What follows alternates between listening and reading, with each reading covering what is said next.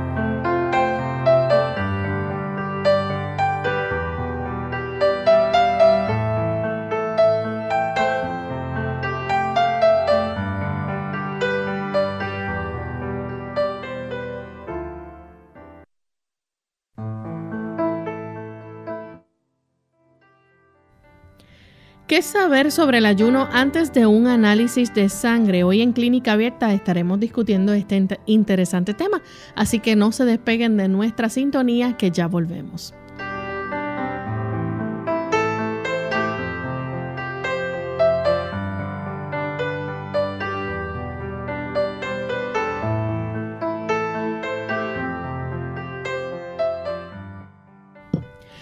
Saludo muy especial a todos nuestros amigos de Clínica Abierta. Nos sentimos muy contentos de poder compartir con cada uno de ustedes en esta hora, sabiendo que están ahí listos para disfrutar de nuestro tema en el día de hoy. Así que esperamos que no se despeguen de nuestra sintonía y que puedan junto a nosotros poder orientarse, educarse mejor sobre la salud y sobre los procesos y cuidados que debemos tener para la misma. Como de costumbre me acompaña el doctor Elmo Rodríguez. Saludos doctor, ¿cómo se siente en este día? Muy bien, gracias a Dios. Estamos aquí nuevamente por su gracia y en esta ocasión, por supuesto, muy agradecidos también por tantos buenos amigos que se encuentran con nosotros justamente en esta gran reunión de salud que es Clínica Abierta. Un saludo cordial a Lorraine y a nuestro equipo de trabajo. Y queremos enviar también saludos cordiales a los amigos que nos sintonizan en diferentes partes del mundo. En especial, hoy nuestro saludo va hacia los amigos que nos escuchan en Belice a través de Faith FM Belice 94.1 y 104.5 FM. Así que un saludo especial para nuestros amigos en Belice y también para todos aquellos que nos escuchan también y a través de algunas redes sociales y aquellos amigos que nos siguen a través del Facebook como Radio Sol 98.3 FM. Por ahí nos pueden seguir. Así que les invitamos para que participen a través de eh, estas redes sociales y también nos busquen a través de la página web en el chat radiosol.org. Vamos entonces en este momento a escuchar el pensamiento saludable para hoy. El pensamiento saludable dice así. El aire puro, el sol, la abstinencia, el descanso, el ejercicio, un régimen alimentario conveniente, el agua y la confianza en el poder divino son los verdaderos remedios. Todos debieran conocer los agentes que la naturaleza provee como remedios y saber aplicarlos. Es de suma importancia darse cuenta exacta de los principios implicados en el tratamiento de los enfermos y recibir una instrucción práctica que lo habilite a uno para hacer uso correcto de esos conocimientos. Ciertamente el Señor tiene sus doctores, los que mencionamos. Aire puro, el sol, la abstinencia, el descanso, el ejercicio, un régimen alimentario conveniente, el agua y la confianza en el poder divino. Esos son los verdaderos remedios.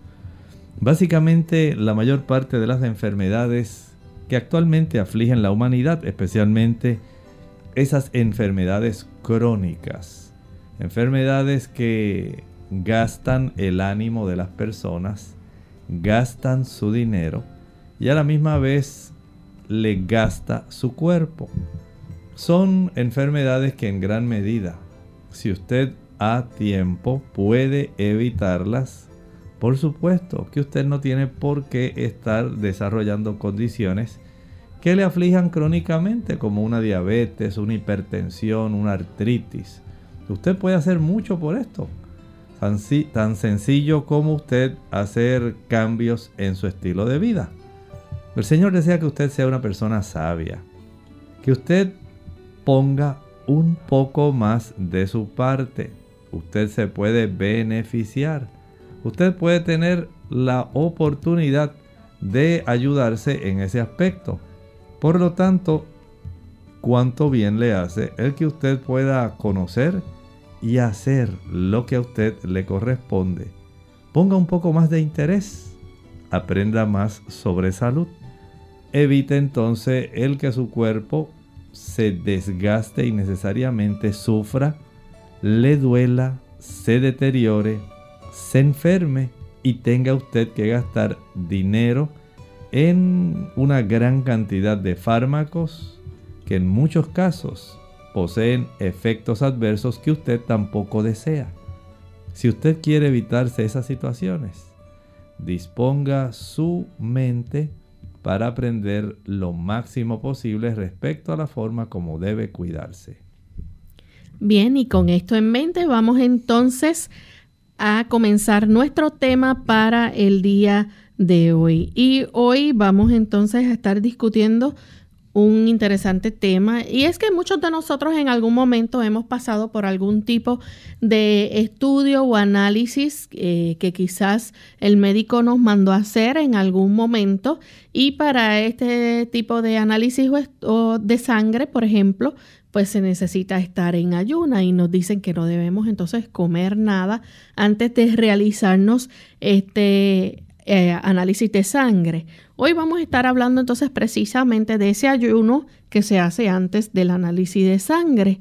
Doctor, ¿por qué es necesario, verdad, que se requiera que uno esté en ayuno? Saben que hay diversos tipos de estudios, especialmente estudios sanguíneos, que van a requerir que una persona ni coma ni beba ninguna cosa. Tal vez un poco de agua antes de hacerse este tipo de pruebas generalmente son sanguíneas. Lo que deseamos hoy en este tipo de programa es decirle a usted cuáles son estos tipos de estudios y cómo usted lo puede hacer seguramente. Esto es muy importante, ya que hay personas que se les extrae sangre para otro tipo de estudios en los cuales no es necesario el ayuno. Pero cuando hay que hacerlo, hay que hacer este ayuno por un corto tiempo. Y si esto es así, entonces la idea es de que usted no coma, no beba por un poco de tiempo. De tal manera que esto le ayude para que usted no altere innecesariamente los resultados de los estudios y así usted también se evite una preocupación innecesaria. Por lo tanto, lo que deseamos hoy es que usted tenga en mente eso. El que usted sepa en cuáles estudios sanguíneos usted debe ir en ayuno, porque no deseamos que un resultado pueda ser artificialmente elevado o falso y esto le produzca a usted una preocupación innecesaria. Entonces, doctor, ¿cuándo debe ayunar antes de un análisis de sangre? Bueno, usted generalmente va a ayunar un lapso de tiempo necesario, por ejemplo, vamos a pensar que usted es una persona a la cual, digamos, de una manera casual, incidental, se le encontró, digamos, en una prueba de cernimiento. En una clínica estaban haciendo pruebas de glucosa y estaban probando los niveles de glucosa de las personas. A usted incidentalmente se le encontró que tenía 163 miligramos de glucosa y el personal que está atendiendo la clínica le dice, oiga, pero usted tiene la glucosa muy alta. Probablemente usted le contesta, sí, es que apenas hace una hora finalicé de comer y pues es normal que uno después de comer la tenga elevada. El interlocutor le dirá, bueno, sí, pero si hace una hora, usted no debiera tenerla tan elevada. Debiera estar inferior a 140 miligramos por decilitro. Y usted tiene 163. Usted queda muy pensativo. Dice, ¿será realidad esto que me están diciendo? ¿Será coincidencia o en realidad tendré elevada la glucosa sanguínea y debo preocuparme. Mientras usted está pensando, la persona que le está administrando a usted la prueba y que es parte de la organización de esa clínica que de manera gratuita le están sacando los niveles de glucosa sanguínea a las personas, le dice, mire, les recomiendo para que usted no tenga ninguna preocupación el que usted pueda acudir mañana vaya a su médico y el médico le va a ordenar una prueba de glucosa en ayuno. Si esta prueba de glucosa en ayuno sale más elevada de lo normal, por encima de 100 miligramos por decilitro, entonces hay en realidad que comenzar a buscar ayuda, porque pudiera ser que ya usted esté no solamente prediabético, es muy probable que ya usted esté diabético y no lo sabía. ¿Ha tenido usted, le pregunta a la persona, se ha dado cuenta de que está orinando mucho, de que está tomando mucha agua, de que está comiendo mucho y de que probablemente a veces tiene hasta su visión borrosa? Oh, sí, me ha pasado. Eso, ahora que usted lo dice, me viene pasando hace tres o cuatro meses. Y yo pensaba que era que tenía mucho trabajo. Bueno, son señales de que usted probablemente sí ha desarrollado diabetes. Pero les recomiendo de todas maneras que usted vaya directamente a su médico de confianza y usted pueda practicarse un estudio de glucosa sanguínea. De esta manera podemos cerciorarnos Así que el médico, una vez usted acude y el médico le dice, efectivamente yo sospecho que sí, usted pudiera tener ese problema. Bueno, aquí va. Vamos a darle una orden para que usted se pueda hacer esa prueba en ayuno y si es probable podamos hacerle una prueba de tolerancia a la glucosa y una hemoglobina glucosilada verificando qué está ocurriendo con usted. De tal manera que, le dice el médico, prepárese, vaya en ayuno.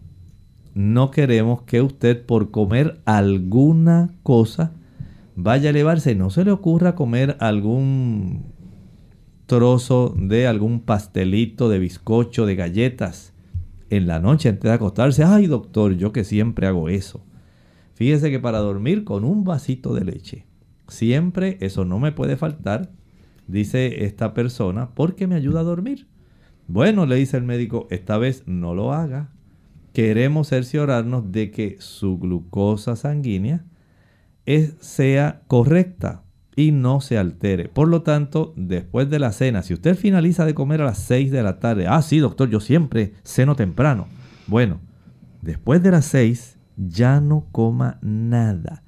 Ni siquiera un bomboncito, doctor, para sentir la boca dulce. Nada, le dije, nada. Queremos cerciorarnos de que en realidad usted tiene niveles de glucosa, si están correctos o incorrectos, pero saber la realidad. Esto es parte de un drama imaginario de las cosas que ocurren.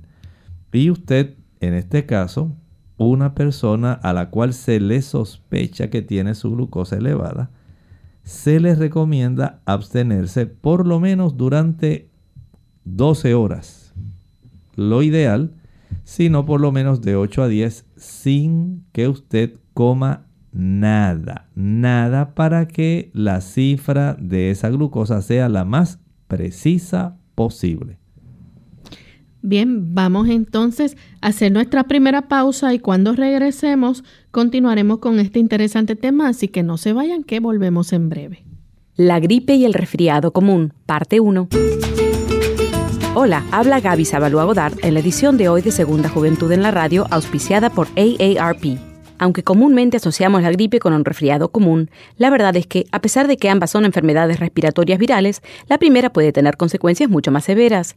Al principio las molestias son similares, sin embargo, en cuestión de horas en virus de la gripe e influencia se manifiesta con mayor intensidad. La fiebre, dolor muscular, tos seca y el cansancio son síntomas que atacan desde las primeras horas. En cambio, los síntomas de resfrío, estornudez, nariz congestionada, leve dolor muscular empiezan gradualmente y son menos severos. La importancia de poder diferenciar uno de los otros se debe a que el tratamiento para la influencia tiene mayor efectividad si se inicia dentro de los primeros días. No obstante, y contrariamente a lo que puedas pensar, las enfermedades virales como la gripe no deben ser tratadas con antibiótico. El antibiótico solo es efectivo en las infecciones bacteriológicas y la influencia es viral. Además, su uso inapropiado puede dañar la salud o desarrollar el organismo resistencia al mismo.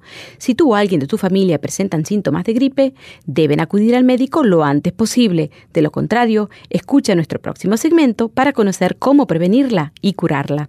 El patrocinio de AARP hace posible nuestro programa. Para más información, visite www.aarpsegundajuventud.org www.aarpsegundajuventud.org Más vale prevenir que curar.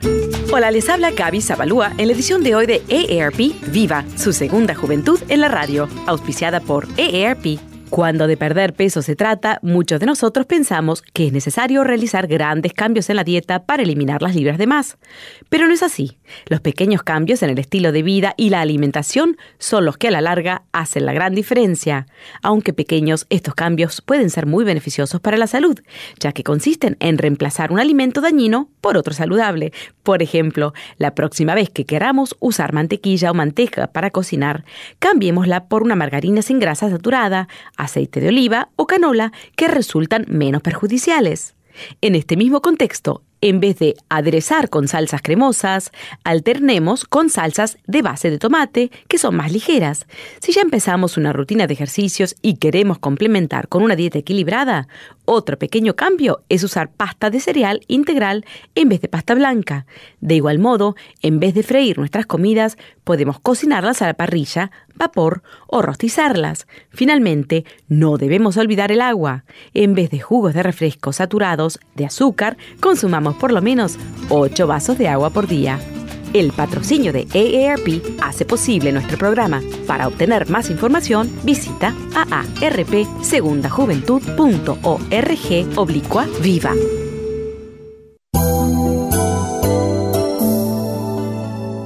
En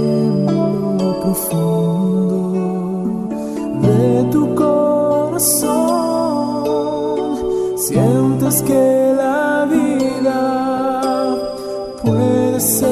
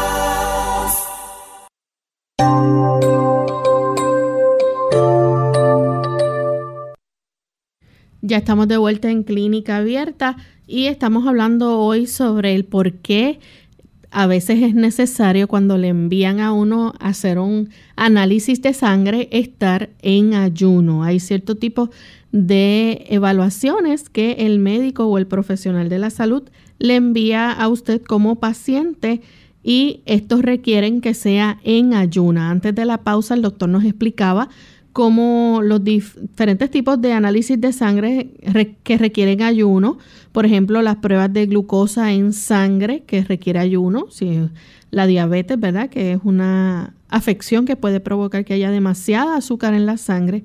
Y una prueba de glucosa en sangre en ayuna, pues va a medir estos niveles de azúcar en la sangre. También tenemos entonces las pruebas de colesterol en sangre, doctor. Estas también requieren que sean ayuno. Sí, se requiere que sea en ayuno. Recuerden que el colesterol, como es una sustancia, digamos, grasosa, en realidad se les llama lípidos a ese tipo de sustancias. El que usted tenga un tipo de lípido, en este caso el colesterol elevado, le puede incrementar a usted el riesgo de ciertas condiciones de salud. Y de ahí entonces que cuando el médico le ordena un perfil de lípidos, ahí él desea tener la seguridad de saber cómo están las cifras de estas grasas, de estos lípidos en su sangre. Y este tipo de estudio sanguíneo, porque se obtiene de la sangre el perfil de lípidos, le va a proveer al médico cierto tipo de información. Por ejemplo, le dará la cifra total de grasas que usted tiene en la sangre, de lípidos. Ahí, por ejemplo, salen los, las lipoproteínas de alta densidad, que a veces se le conoce como el colesterol bueno. Están las lipoproteínas de baja densidad, conocido también como el colesterol malo. Están los triglicéridos, que es otro tipo de grasa muy diferente al colesterol. Recuerden que el colesterol es un tipo de estructura químicamente es anillada, son diversos anillos que lo forman. Los triglicéridos más bien son moléculas lineales, están compuestos de ácidos grasos y es muy diferente, una molécula de glicerol y tres ácidos grasos. Y esto ayuda para saber la cifra de los triglicéridos. Cada uno de ellos da una información específica. Así que las personas eh, a los cuales se les va a detectar qué cantidad de lípidos tiene la sangre, se les requiere que usted pueda estar sin comer, escuche bien, nada de comida de 9 a 12 horas antes de la prueba.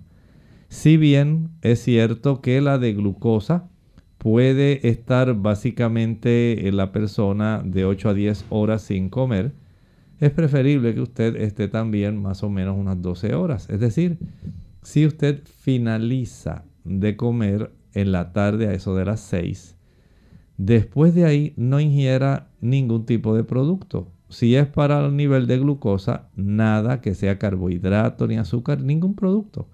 Si es para asuntos de medir la cantidad de lípidos sanguíneos, se recomienda igual porque el objetivo es que usted pueda tener un perfil que sea preciso, que la cantidad de estas grasas en la sangre no esté alterada porque a usted se le ocurrió, digamos, comer una galletita de mantequilla en la noche y usted dice, pero si es una galletita pequeña. No importa que sea pequeña. La cantidad de azúcares y la cantidad de grasas van a estar alterando. Pueden ellas facilitar un aumento, digamos, en la cifra de azúcar, de colesterol, de los ácidos grasos, los triglicéridos especialmente. Y esto pues le va a traer a usted una falsa cantidad de esto, este tipo de sustancias que están circulando en su sangre. Y por supuesto lo menos que usted desea es que se refleje un incremento artificial. Y eso es lo que muchas personas no saben. pensando que lo que están ingiriendo, no, si es tan solo, mira, es un pedacito, la puntita del pedazo de pizza, es lo que me estoy comiendo. El otro dice, no, es una galletita nada más. El otro dice, no, mira, si lo único que hice fue, doctor, fue coger así dos papas fritas. Mire, dos nada más. Yo no creo que por dos papas fritas se me vaya a alterar a mí el total de mis grasas sanguíneas. Pues fíjese que sí. Hay necesidad de que usted comprenda, comprenda de que las guías que se han estado estableciendo van a facilitar que la persona tenga este tipo de comportamiento. Es más, mire a dónde llega actualmente la situación. Las personas a las cuales se les va a requerir la medición de este perfil de lípidos sanguíneos no deben ingerir nada, escucho bien, nada de alcohol durante 24 horas antes de practicarse la prueba. Y usted dirá, doctor, pero ¿por qué? Saben ustedes que el alcohol eleva la cifra de los triglicéridos. Así es esto. Es muy sencillo químicamente el cuerpo va a transformar esas moléculas de alcohol y va a formar con ellas triglicéridos. Por eso las personas, eh, digamos, cuando les gusta mucho la cerveza, generalmente van a tener una pancita bastante grande. Usted dice, ah, esa es la panza del bebedor. En cierta forma sí, algunas personas dicen, no, es que tiene el hígado grande. No es necesario que lo tenga grande. Pero recuerde que esa cifra de los triglicéridos, al usted estar ingiriendo esas 3, 4 cervezas que usted solamente toma después que sale del trabajo y piensa que porque usted las toma en su casa es más seguro, porque a usted le gustan, y usted comienza a racionalizar la ingesta de este tipo de alcohol. En realidad, al entrar en la sangre, el cuerpo los va a convertir en triglicéridos. Una vez se convierte en triglicéridos, los va a almacenar. Y al almacenarlo, si usted no está usando esa reserva energética, el cuerpo la almacena en forma de grasa. Generalmente en la zona del abdomen bajo. También puede afectar, además de ser almacenada en esa área subcutánea, o también puede almacenarse en la grasa que está alrededor de los diferentes tipos de vísceras. Puede almacenarse dentro del hígado y puede facilitar la producción de hígado graso y eventualmente le va a desarrollar un trastorno que los alcohólicos conocen muy bien, cirrosis hepática. Y todo comenzó porque comenzaron a almacenarse estas cifras de triglicéridos en su hígado. Por lo tanto, cuando usted se le vaya a practicar este tipo de análisis de estudio sanguíneo, si es de lípidos, que incluye tanto colesterol total, lipoproteínas de alta densidad, lipoproteínas de baja densidad, triglicéridos, absténgase durante 24 horas de alcohol y por lo menos durante 12 horas absténgase de todo tipo de alimento, especialmente los alimentos que contienen grasa. A veces los médicos ordenamos otros estudios juntos. Por ejemplo, se le puede ordenar una química sanguínea que incluye la cifra de glucosa sanguínea y además el panel de lípidos o se le puede ordenar un tipo de estudio como el nivel de glucosa sanguíneo en ayuno y además un panel de lípidos. De esta manera, si usted sabia y prudentemente sabe que para usted prepararse para la cifra de la glucosa sanguínea. Debe estar sin comer 10 horas, que para los niveles de lípido debe estar 12 horas sin comer. Y que para saber los niveles reales de triglicéridos debe estar por lo menos 24 horas.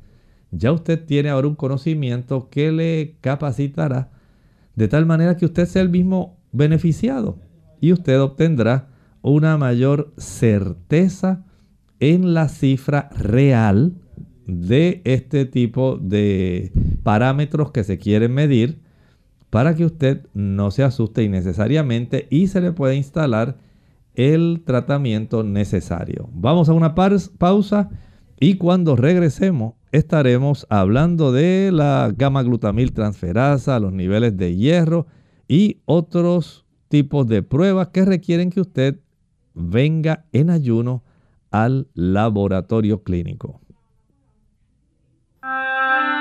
Todos tienen no solo el privilegio, sino el sagrado deber de entender las leyes que Dios estableció en su ser, y a medida que vayan comprendiendo mejor el cuerpo humano, tratarán de someter el suyo al dominio de las facultades nobles de la mente. Deberían considerar el cuerpo como una estructura maravillosa formada por el arquitecto infinito y entregada a su cuidado para que hagan tocar melodiosamente esa arpa de mil cuerdas.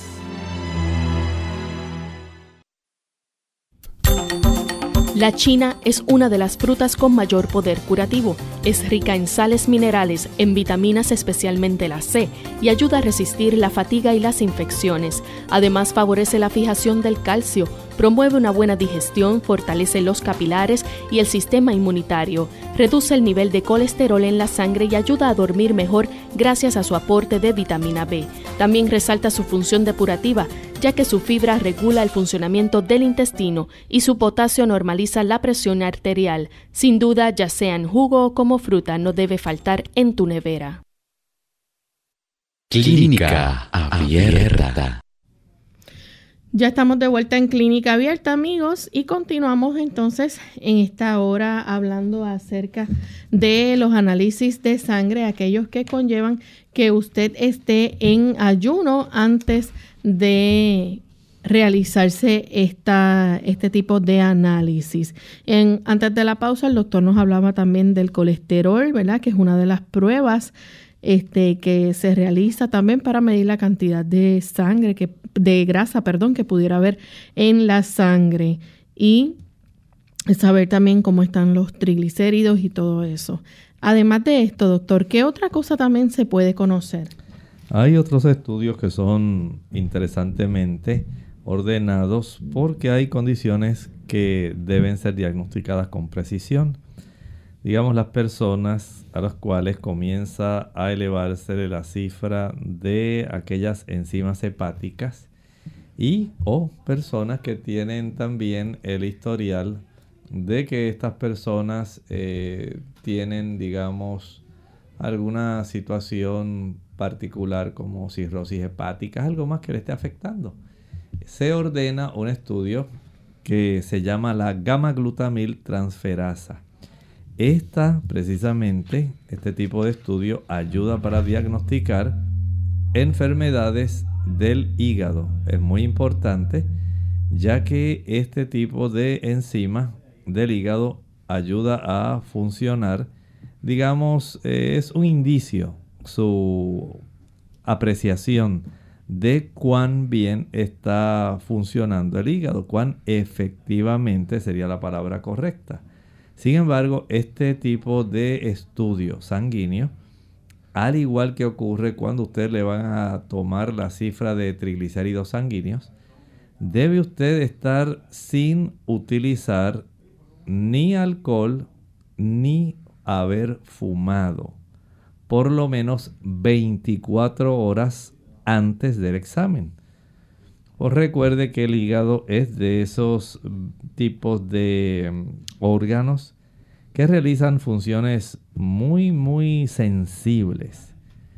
Usted recordará que tanto el alcohol como el tabaco son sustancias que son tóxicas, sustancias que son toxinas, sustancias que envenenan sustancias que van a alterar el funcionamiento del hígado. Y esta enzima, la gamma glutamil transferasa, será entonces una evidencia de cómo estos eh, productos pudieran estar afectando el organismo, particularmente el hígado.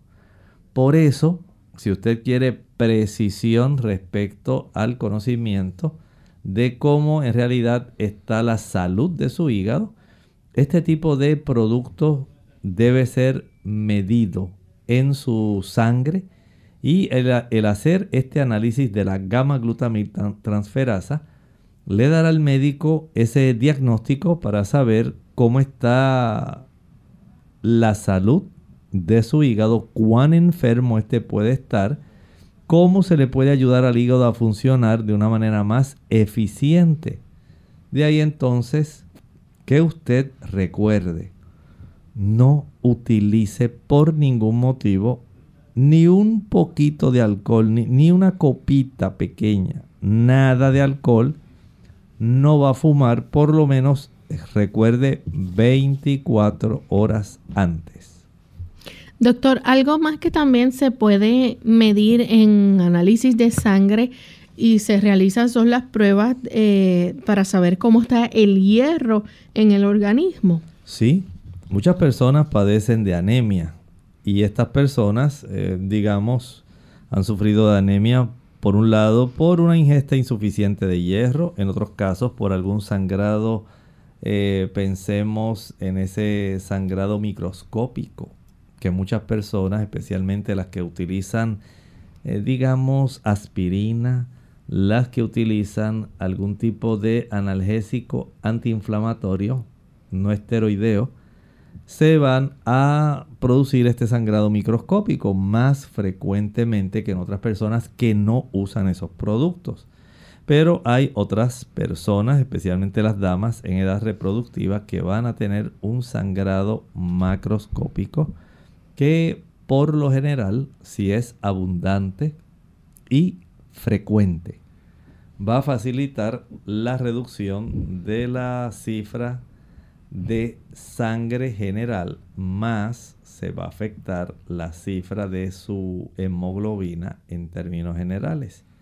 Por eso el realizar esta prueba donde van a estar eh, midiéndose estos niveles de hierro, se les recomienda a la persona que para fines de poder precisar la cifra correcta del nivel de hierro, se abstenga de ingerir estos suplementos y multivitamínicos que son tan comúnmente utilizados y se piensa, dice las personas, bueno, como eso es una vitamina, como eso es un mineral, eso no requiere mucha digestión, así que no, no te preocupes, yo creo que eso no va a afectar para nada. La realidad es que si usted sí se está haciendo pruebas especiales, debe usted eh, entender que si usted desea saber con precisión la cifra del hierro que usted tiene en su cuerpo, es esencial que usted se practique entonces este estudio de laboratorio que le dará a usted esa información respecto a cuánto hierro usted tiene, de cuánto hierro usted carece. Pero si usted ingiere alimento, un alimento que pueda facilitar que usted pueda elevar de una manera artificial los niveles de este tipo de estudio, entonces podemos tener problemas. Así que si usted desea tener un estudio que sea preciso en la mañana, cuando usted se le realice la prueba, lo que va a hacer es de manera muy sabia no ingiera suplementos, digamos 24 horas antes. ¿Sí escuchó bien? 24 horas antes. Y es muy importante que usted entienda esto, porque esto le puede ayudar para que usted tenga una cifra real de esos niveles de glucosa sanguíneo.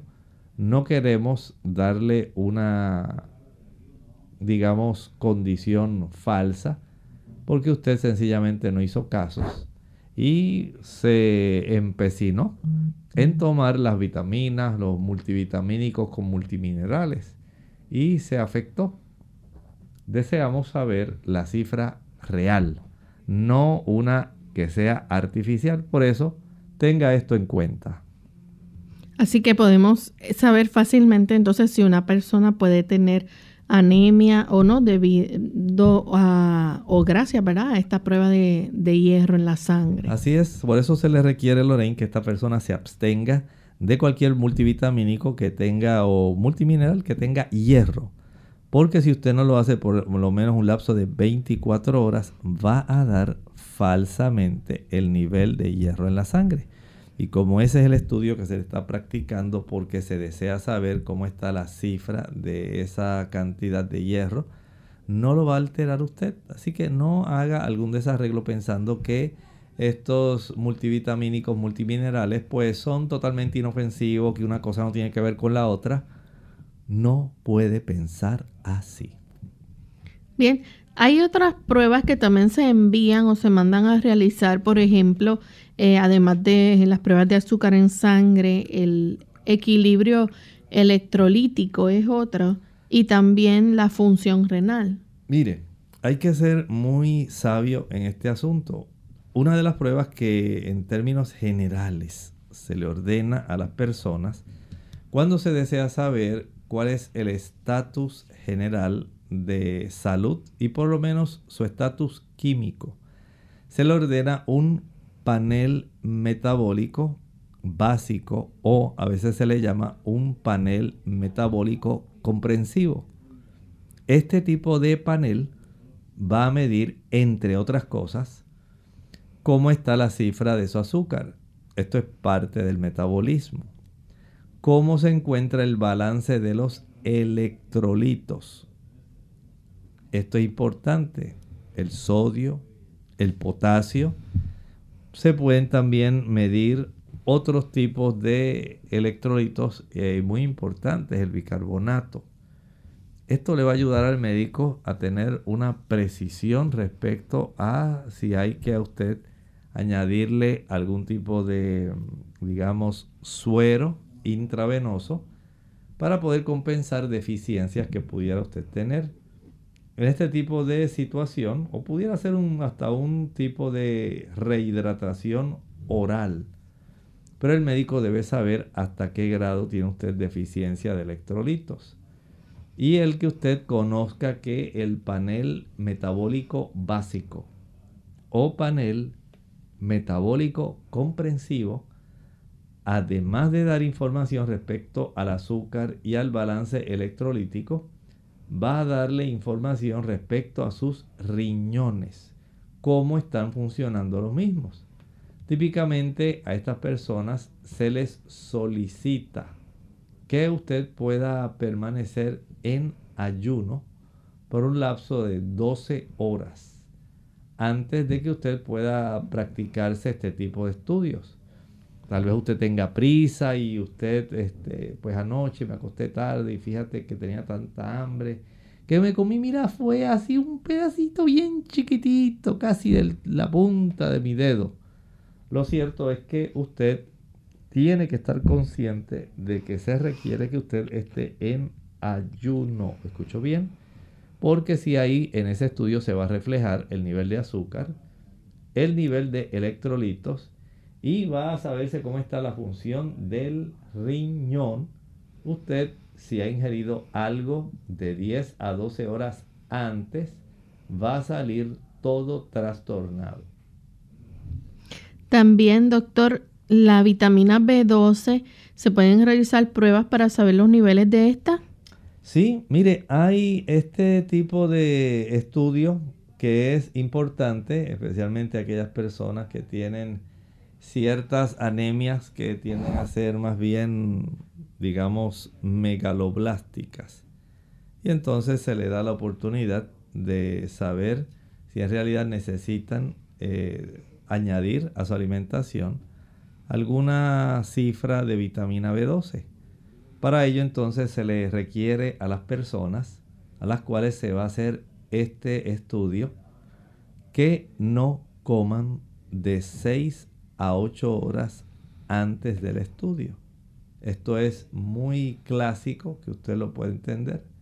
también es eh, muy adecuado que el médico por lo general le va a decir, pues mire, no olvide, al igual que cuando usted le van a medir el hierro, debe usted estar consciente de que el nivel de los diferentes tipos de productos, pero en este caso la B12, para ser medida con eficacia, debe usted estar en ayuno de 6 a 8 horas. Bien, también hay que informar algo bien importante y es los medicamentos que toma el paciente, porque esto puede llegar a interferir con las pruebas. Puede ocurrir, sí. No solamente eso, digamos, las personas tienden a centrarse más en el aspecto de la comida. Pero hay personas, como estábamos viendo, que se le va a requerir, si usted toma alcohol, ya sabe que tiene que estar por lo menos un lapso mínimo de unas 24 horas si se desea saber cómo están los niveles reales de triglicéridos. También, si deseamos saber cuando se practica la gama glutamil transferasa, pues ya sabe que no puede estar durante las últimas 24 horas haber ingerido algún tipo de este producto que es una toxina porque se va a alterar. Así que por un lado, tanto el alcohol, el alimento, los líquidos, todos ellos, aun cuando son, digamos, trozados, son hechos más pequeños, en componentes químicos más pequeños para ser absorbidos hacia la corriente circulatoria, usted tiene que entender que hay una afección cuando usted come diferentes productos. O sea que hay una concienciación, hay un tipo de situación donde se le indica a usted y dice, mire, por favor, usted puede cambiar los niveles de las sustancias en su sangre, incluyendo el azúcar, el hierro, los minerales, el colesterol, las grasas, las enzimas, tales como la gamma glutamil transferasa si usted come, digamos, en la noche antes de usted hacerse este tipo de estudios. Sea sabio. ¿Para qué quiere invertir tiempo otra vez en otro tipo de mm, obtención de muestras cuando usted lo puede evitar y lo puede hacer de una manera que sea precisa sin que tenga la preocupación posterior de que, ay, esta cifra, ¿será porque me tomé aquella vitamina? Ay, debe haber sido porque me tomé aquella copita de alcohol aquella noche, pero si era un poquito nada más, era así, mire, un cuarto de cervecita, dos deditos. ¿Cómo es posible que eso me haya alterado? No, no, no puede ser, no puede ser. Bueno, sépalo. En realidad se requiere que usted ayune porque no se desea darle a usted una cifra que pueda en realidad preocuparle porque usted dice, pero será verdad. ¿No será por aquellas papitas que me comí, por el trocito de pizza? Todo eso usted tiene que manejarlo, porque a fin de cuentas usted es la persona interesada. Por lo tanto, tenga en mente que comer, beber e incluso la utilización de alcohol o de tabaco puede alterar diversas pruebas en su sangre. Bien, doctor, también hay algo bien importante y es que cuando las personas este, ingieren alimentos, una de las razones ¿verdad? por las que se requiere el ayuno, este, ese alimento pues eh, se descompone y esto puede afectar los niveles de ciertas sustancias en la sangre, como por ejemplo, además del azúcar, los, los minerales, el hierro, el colesterol, las grasas, las enzimas también. Eso es muy cierto. Mire, el nosotros tener una medición de estos niveles, de estas sustancias, es muy crucial. Digamos que usted no sabe que usted, como el hombre que utilizamos en la introducción de nuestro programa, casualmente se le encontró un nivel elevado de glucosa en su sangre. Pero ahora usted quiere saber si de verdad usted es diabético. Bueno, medir los niveles de estas sustancias es crucial, es indispensable para poder diagnosticarlo usted en algunas condiciones. ¿O usted cree que es fácil para una persona que le digan usted es diabético? No es fácil. Tal vez usted dice, oh, si lo que tengo es un poco de glucosa elevada, eso no es ningún problema. Yo hago me tomo tal té y hago esto otro. No es ese el punto. Es que usted puede saber con precisión si en realidad es o no es diabético. Y no creo que las personas tomen el asunto tan a la ligera. Si usted quiere saber si usted está anémico, el saber esa cifra adecuada de eh, eh, la cifra de hierro que usted tiene en su sangre es importante.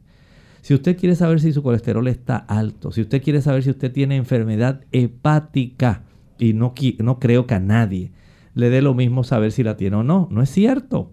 Usted va a sentir preocupación porque usted los escucha cuando nos llaman. Y nos preguntan, doctor, mire, este, tengo el hígado graso, ¿será cierto que de aquí puedo desarrollar cirrosis? Escucha cuando las personas nos dicen, doctor, mire, me salió tal enzima del hígado elevada. Doctor, fíjese que tengo el colesterol total elevado. Y no sé si es a expensas del colesterol bueno o el malo. Bueno, usted tiene que hacerse estos estudios. Así que para nosotros tener un diagnóstico correcto de estas condiciones, diabetes, anemia, elevado colesterol, enfermedades hepáticas, es importante que la persona entienda que debe ayunar previamente, comer, beber, antes de que usted pueda practicarse este tipo de estudios, puede elevar los niveles particulares de alguna de estas sustancias en la sangre, lo cual a la, a la larga le va a afectar a usted porque le dará unos resultados que son imprecisos. Por lo tanto, un resultado incorrecto puede llevar a que usted sea diagnosticado de forma equivocada. Por lo tanto, no tome el asunto a la ligera. Haga las cosas tal como le dicen y si usted el día antes va al laboratorio o dos días antes y el laboratorio le da las indicaciones y le dice, mire, recuerde, como es de azúcar, usted debe estar sin alimentarse nada, agua así, de 8 a 10 horas antes. Si es una prueba para el colesterol, usted debe estar sin comer de 9 a 12 horas. Y si usted toma alcohol y le van a medir esa cifra de triglicéridos, que es una de las grasas de la sangre, no puede haber ingerido alcohol las últimas 24. Esas últimas 24 horas no debe haber ingerido alcohol ni una cervecita. Si a usted se le quiere saber si está afectado de su hígado, y le van a hacer esa prueba de la gama glutamil transferasa.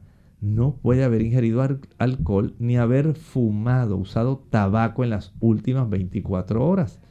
Y si le van a hacer pruebas de niveles de hierro, hierro, no puede haber utilizado ningún tipo de suplemento multivitamínico, multimineral en las últimas 24 horas. Note que importante, si le van a hacer un panel metabólico, nada de alimentos las últimas 10 a 12 horas. Si le van a hacer una prueba de función renal, ningún tipo de alimento de 8 a 12 horas previo. Si le van a hacer una prueba de vitamina B12, no va a ingerir alimento de 6 a 8 horas previas al examen. Así que es importante tener esto en cuenta. Y doctor, si este hay alguna cosita que deban evitar nuestros amigos. Claro que sí. Recuerde, no ingiera alcohol. Va a afectar los niveles de azúcar y de triglicéridos en la sangre. El fumar va a afectar también los resultados de sus estudios, especialmente de la gama glutamil transferasa. Aquellos que se van a hacer también pruebas importantes como digamos el saber cómo está su azúcar. No utilicen tampoco el café. El café va a trastornar la cantidad de enzimas hepáticas y el nivel de azúcar porque hay personas que aun cuando dicen es un cafecito, yo lo que le eché fue un sobrecito de azúcar, eso le va a afectar. No utilice o masque goma de mascar porque esto puede acelerar la digestión y puede afectar los resultados. Al igual que el ejercicio, acelera la digestión afectando los resultados. Por lo tanto, sea sabio, haga las cosas tal como se le indican. no se salga fuera del horario. Si a usted se le dice ayune por 8 horas, por 12 horas, por 24 horas, hágalo así. Es importante que usted tome agua, eso sí, para que se mantenga hidratado. Generalmente el agua no va a afectar ninguno de esos resultados. Tome sus medicamentos en forma regular, a no ser que el médico le diga que no lo haga. Si usted es una dama que está embarazada también, sea sabia y si el médico le dice, bueno, usted eh, sencillamente debe estar en ayuno o sencillamente debe hacerse esta pruebita y esta otra no, haga lo que le dice, de tal manera que usted tenga la seguridad de que no se le va a alterar ni su salud, pero tampoco se le alterará los niveles de los laboratorios que se le quieren medir. Bien amigos, ya hemos llegado al final de nuestro programa en el día de hoy. Agradecemos a todos la sintonía que nos han brindado y esperamos que este programa les haya servido de orientación en esta ocasión. Vamos entonces a finalizar recordándoles que mañana nuevamente estaremos compartiendo con ustedes en otra edición donde estaremos recibiendo sus preguntas o consultas. Así que nos despedimos con el siguiente pensamiento. El apóstol Pedro en Primera de Pedro 2.9 nos dice, pero ustedes son linaje escogido, real sacerdocio, nación santa, pueblo adquirido por Dios, para que anunciéis las virtudes de aquel que os llamó de las tinieblas a su luz admirable. Dios desea cambiar nuestro estatus actual. Él desea que dejemos de ser pecadores. Quiere que entendamos que ahora vamos a ser seres especiales, linaje escogido real sacerdocio, nación santa.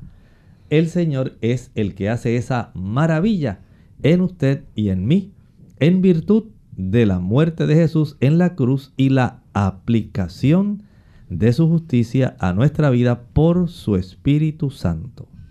Nosotros nos despedimos y será entonces hasta el siguiente programa de Clínica Abierta. Con cariño compartieron el doctor Elmo Rodríguez Sosa y Lorraine Vázquez. Hasta la próxima.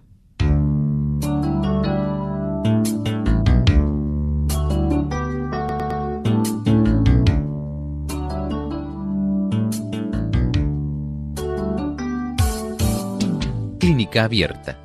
No es nuestra intención sustituir el diagnóstico médico.